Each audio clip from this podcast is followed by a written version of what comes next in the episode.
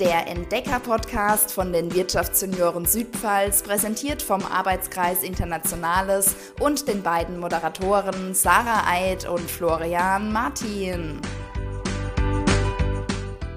Herzlich willkommen, äh, Südpfalz Entdecker Podcast. Neue Folge, neues Glück. Wir sind hier mit einer jungen Dame und wir haben eine Premiere heute, weil ich sitze hier bei Lukas Goldberg im Podcast-Studio. Das gibt es jetzt genau seit gestern. Das hat er gestern extra aufgebaut für uns heute und wir wollen heute einfach mal schauen, wie das Ganze sich anfühlt und ich freue mich heute einen neuen Gast begrüßen zu dürfen.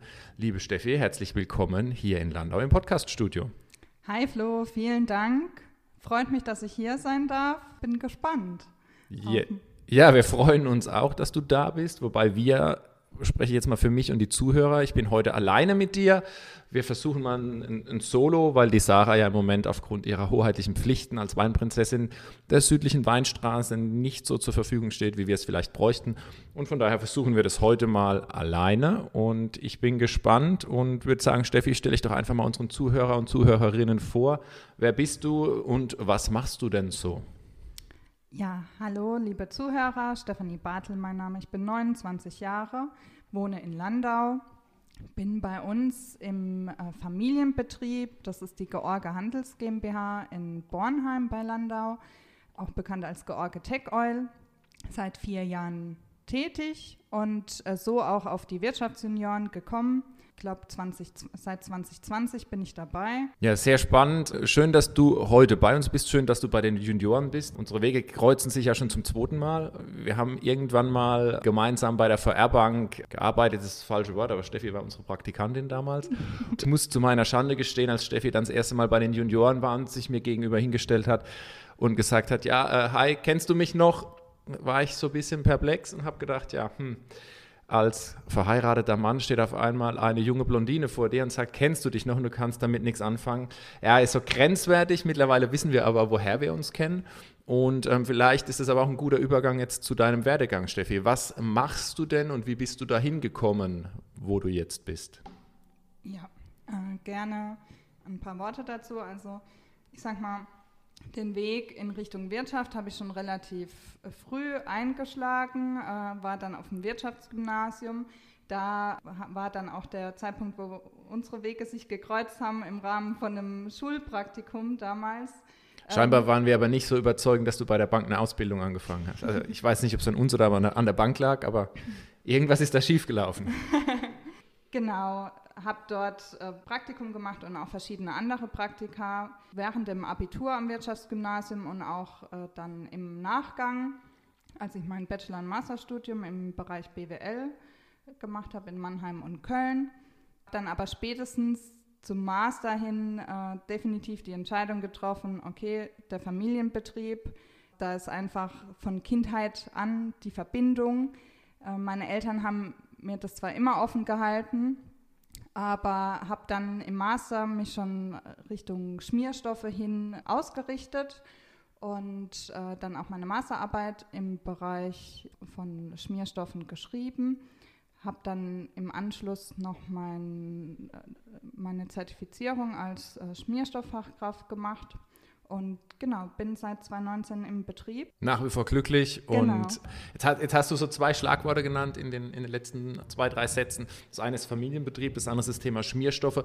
Lass uns doch vielleicht einfach mal mit dem Familienbetrieb anfangen. Seit wann gibt es euch? Und jetzt hast du ja eingangs schon gesagt, dein Name ist Steffi Bartel und nicht Steffi George. Wie kommt es denn eigentlich zu dem Namen?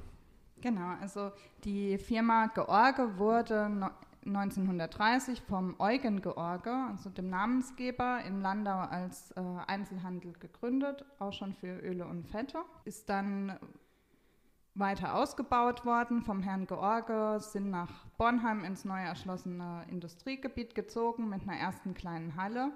Doch der Herr George ist dann leider sehr frühzeitig verstorben oder kurz nach der, dem Umzug dann auch. Daraufhin hat seine Frau einen Nachfolger für den Betrieb und auch das Gelände gesucht.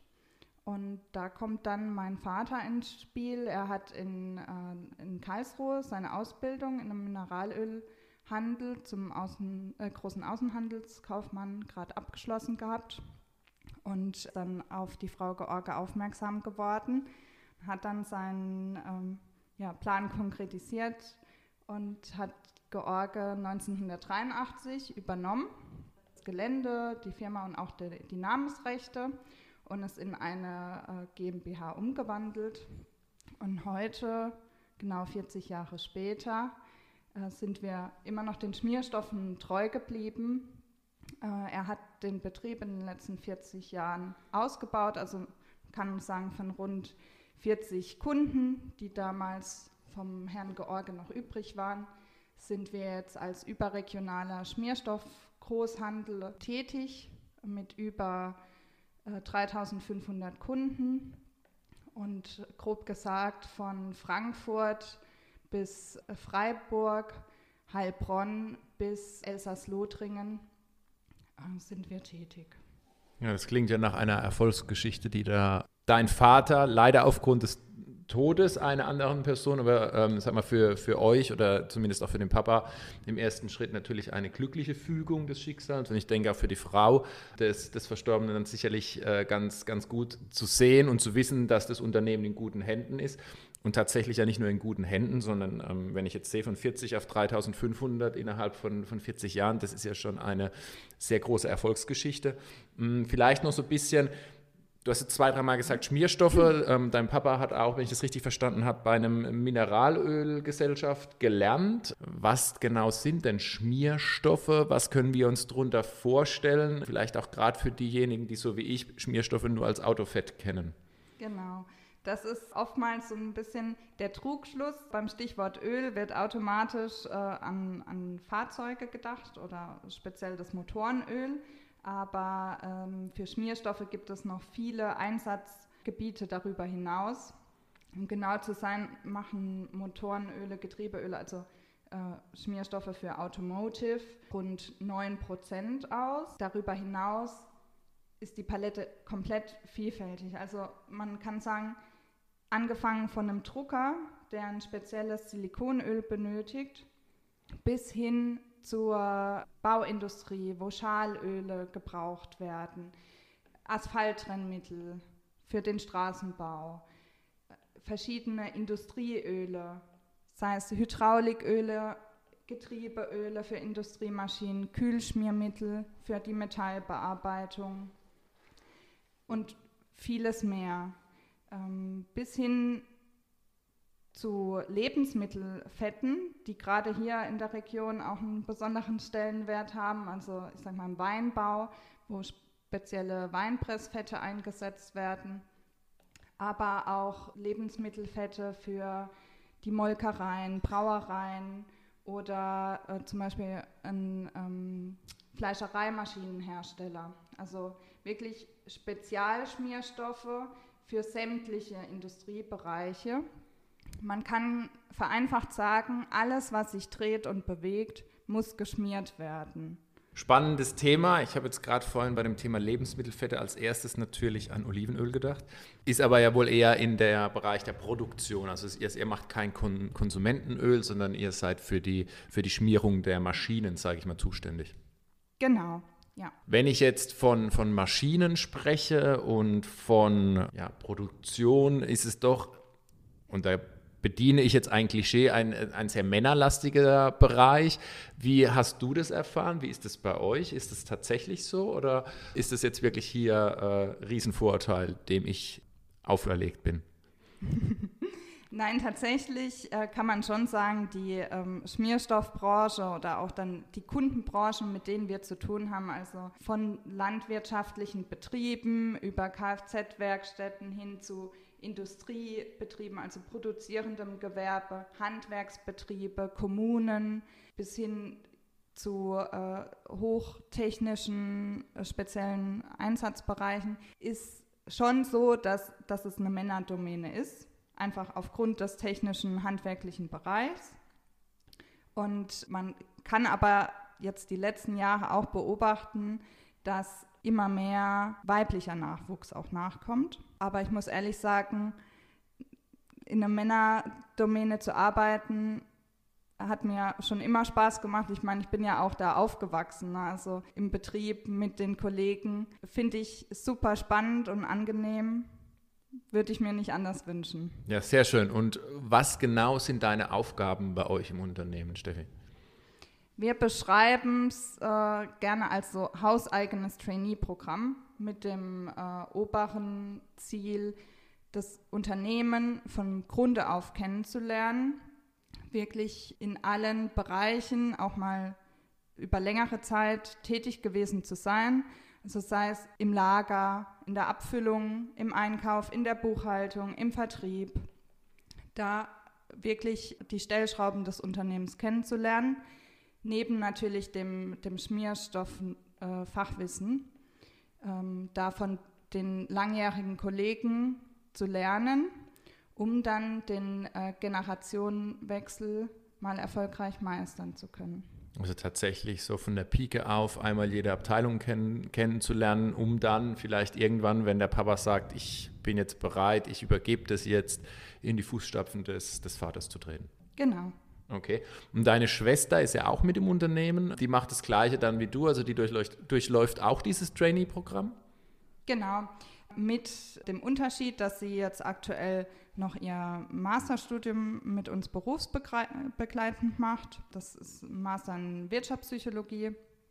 Das zeigt auch schon auf, in welche Richtung sie dann mal später sich fokussieren wird und das wird der Bereich äh, Personal dann mitunter sein. Sie macht aber aktuell auch die Buchhaltung, die, die Kreditoren-Debitoren-Buchhaltung schon hauptverantwortlich und wird auch das französische Vertriebsgebiet dann langfristig betreuen. Also praktisch ähm, mit ihren französischen Sprachkenntnissen.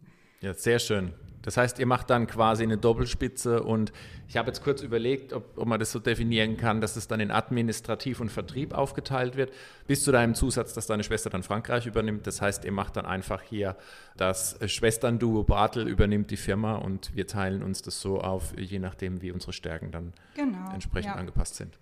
Also ich werde das Vertriebsgebiet Deutschland, das operative Tagesgeschäft und den Einkauf übernehmen und sie dann, ich sage mal, Finanzen und Personal mit, mit Frankreich. Ja.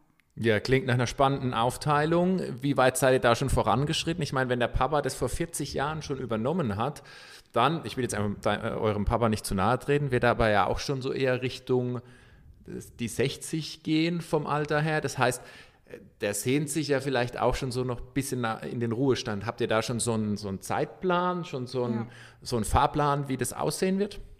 Ja, also in der Tat, mein Vater hat die 60 äh, schon äh, gerissen, sage ich mal so. Aber man kann sagen, seit, seitdem klar ist, dass meine Schwester und ich dann den Betrieb auch übernehmen werden, hat er nochmal neue Motivation dann auch geschafft und ist da voller Tatendrang und Unterstützung dabei, uns ähm, alles Mögliche beizubringen.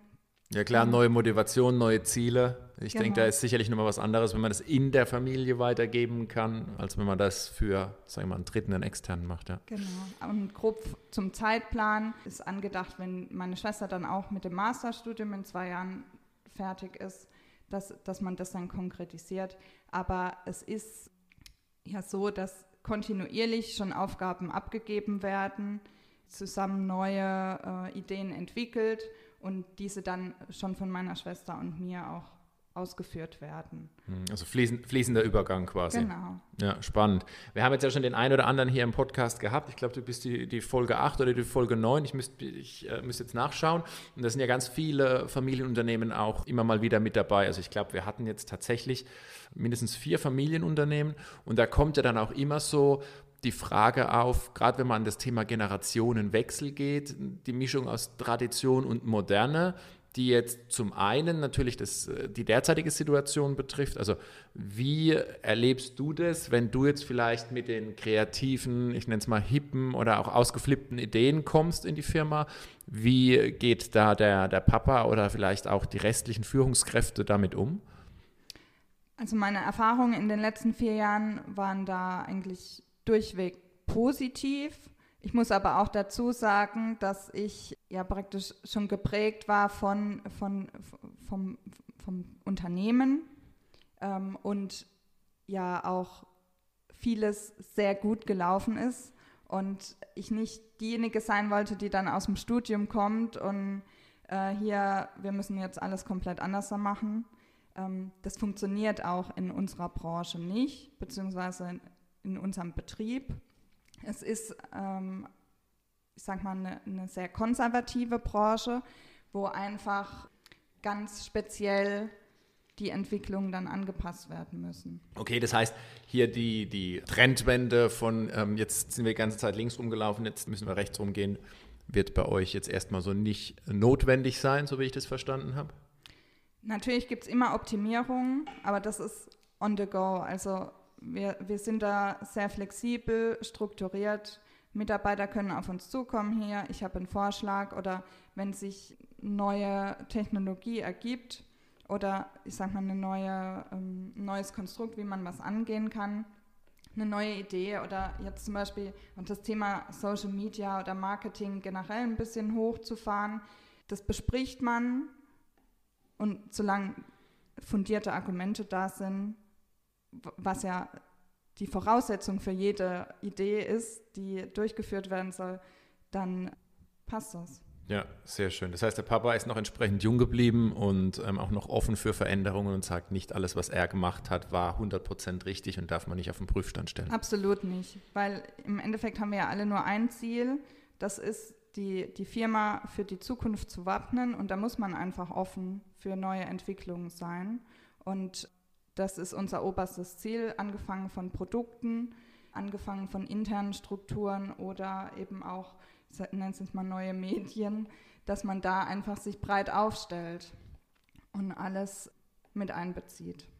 Ja, und gerade das Thema Zukunft bzw. zukunftssicher aufstellen beinhaltet ja häufig auch das Thema Digitalisierung und Automatisierung. Gibt es da bei euch jetzt, sagen wir mal, so spezielle Projekte, wo ihr sagt, okay, was weiß ich, wir, wir haben eine neue Kundenplattform oder wir haben für unseren Außendienst gewisse neue Medien, neue Techniken, die wir einsetzen die ihr so in den letzten Jahren zum Bereich Digitalisierung und Zukunftsfähigkeit eingeführt habt? Wir sind da mit unserem ERP-System sehr, sehr flexibel und auch sehr breit aufgestellt, was komplett unser, uns, unseren Betrieb abbildet, angefangen von Finanzen bis hin äh, zur Lagerwirtschaft oder im Außendienst. Und dieses System, das wird auch kontinuierlich von uns immer wieder weiterentwickelt.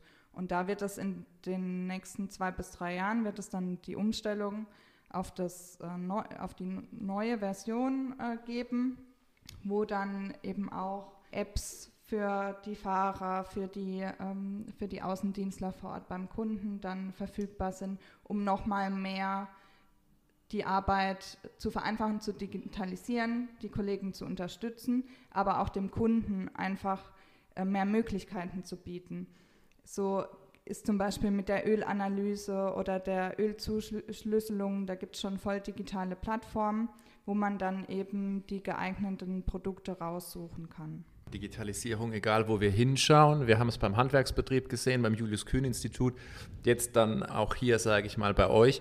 Und Digitalisierung bzw. Entwicklung ist ja auch so ein Punkt, wo ich jetzt im Vorhinein ein bisschen ähm, auch wieder ein Vorurteil hatte, nämlich was macht denn die Steffi und ihr Unternehmen, wenn auf einmal alle nur noch elektromobil unterwegs sind? Ähm, jetzt hast du vorhin schon gesagt, es sind tatsächlich ja nur, ich glaube, knapp 10 Prozent die die Schmierstoffe aus dem Automotive bei euch ausmachen. Aber ist das tatsächlich was, was euch auch bewegt? Also die Elektrifizierung mh, hm, im ersten Schritt jetzt im, im Automotive-Bereich, aber wird ja perspektivisch sicherlich auch in vielen anderen Bereichen kommen.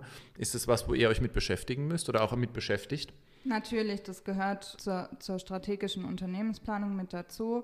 Ist definitiv ein Thema, wo wir uns mit auseinandergesetzt haben und auch weiter auseinandersetzen. Zum, zum jetzigen Stand jedoch wir, sehen wir der Zukunft da ganz entspannt entgegen, äh, da ja wirklich jetzt rein äh, der Automotive-Bereich einen kleinen, also unter 10 Prozent ausmacht.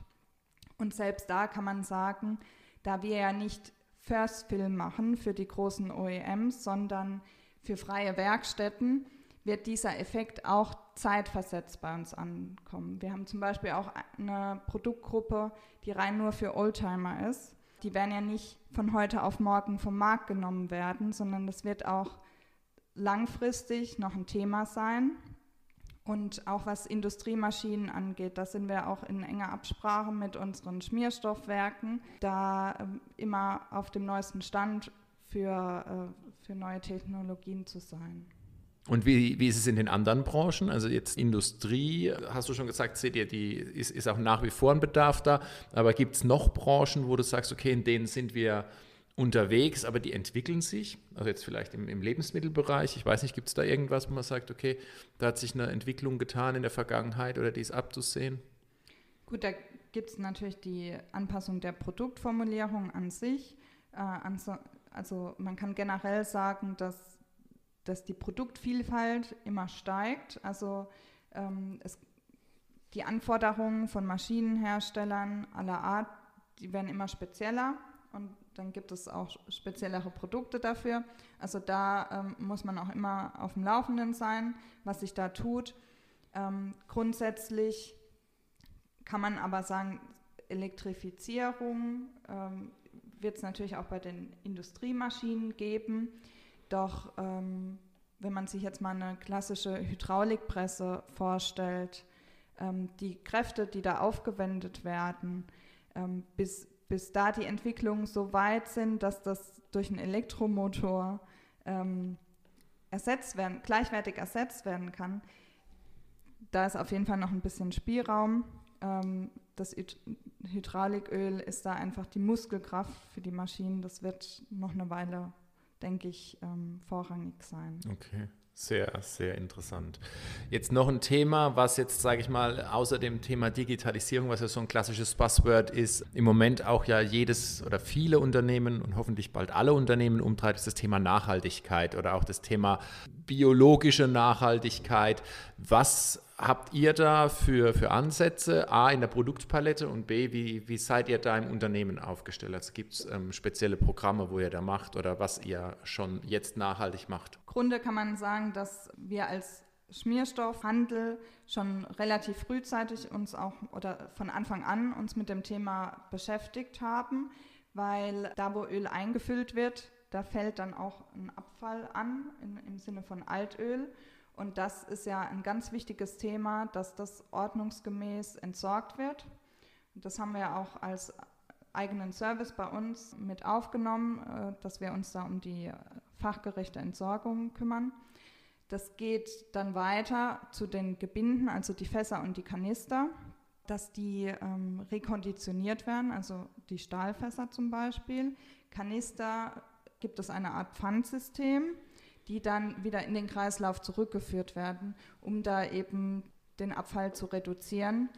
Und ein weiterer Punkt ist, dass die Produktgruppe an biologisch abbaubaren Ölen und Fetten auch stetig wächst, um da den Kunden auch immer eine Alternative an biologischen Schmierstoffen zu bieten, um eben den sicheren Einsatz dann auch in der Natur zu gewährleisten. Und jetzt gibt es natürlich den sicheren Einsatz, also dass durch den Einsatz nicht die Natur gefährdet wird. Es gibt aber auch immer noch so die Herkunft der, der Rohstoffe, der Öle und da ist ja Öl so das klassische, die klassische Ressource, die endlich zu sein scheint, beziehungsweise da gibt es ja mittlerweile auch synthetische Stoffe.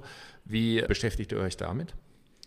Ist äh, schon seit Jahren ein Thema, fangen von den Motorenölen, mineralische Motor, rein mineralische Motorenöle werden nur noch ganz selten oder in einfachen Motoren eingesetzt. Man ist da schon mindestens bei teilsynthetisch, wenn nicht sogar synthetisch. Und äh, bei, bei der Herstellung ist, und, ist die Qualität die oberste Priorität für uns. Wir arbeiten da seit Jahrzehnten mit den Herstellern zusammen wo man auch im kontinuierlichen Austausch dann ist, wie man die Produkte weiter verbessern kann. Vielleicht noch so, bevor wir zu unserer Abschlussfrage kommen, noch so das Thema Standort. Jetzt sind wir hier in der Südpfalz natürlich, schönste Region Deutschlands, brauchen wir nicht drüber sprechen, schon allein wegen dem Wetter und dem Wein. Aber wie ist es für euch so der Standort in Bornheim? Wie infrastrukturell gut oder schlecht oder ausbaufähig seht ihr das und wo seht ihr eure Zukunft?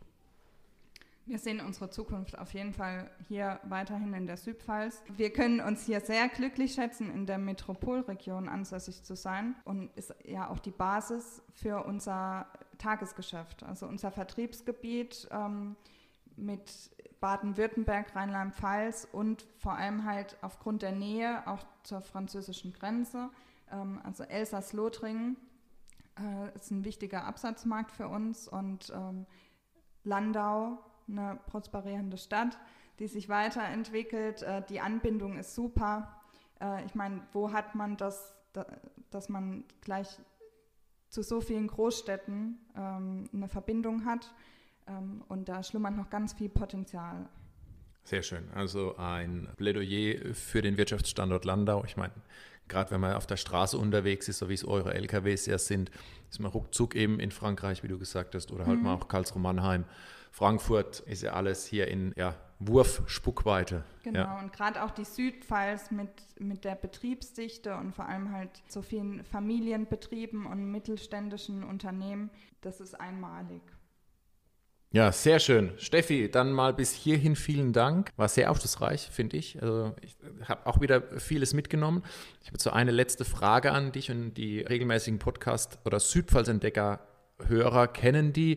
Wen würdest du dir denn gerne für den nächsten Podcast wünschen und vielleicht auch so eine kurze Begründung, warum? Ich würde die Saskia Theater vorschlagen. Da bleiben wir praktisch im weiblichen Familienbetriebsnachwuchs und ich denke, sie hat auch ganz spannende Einblicke zu geben in, äh, in die Theater GmbH. Und ja, freue ich mich, dann nochmal nähere Einblicke zu bekommen.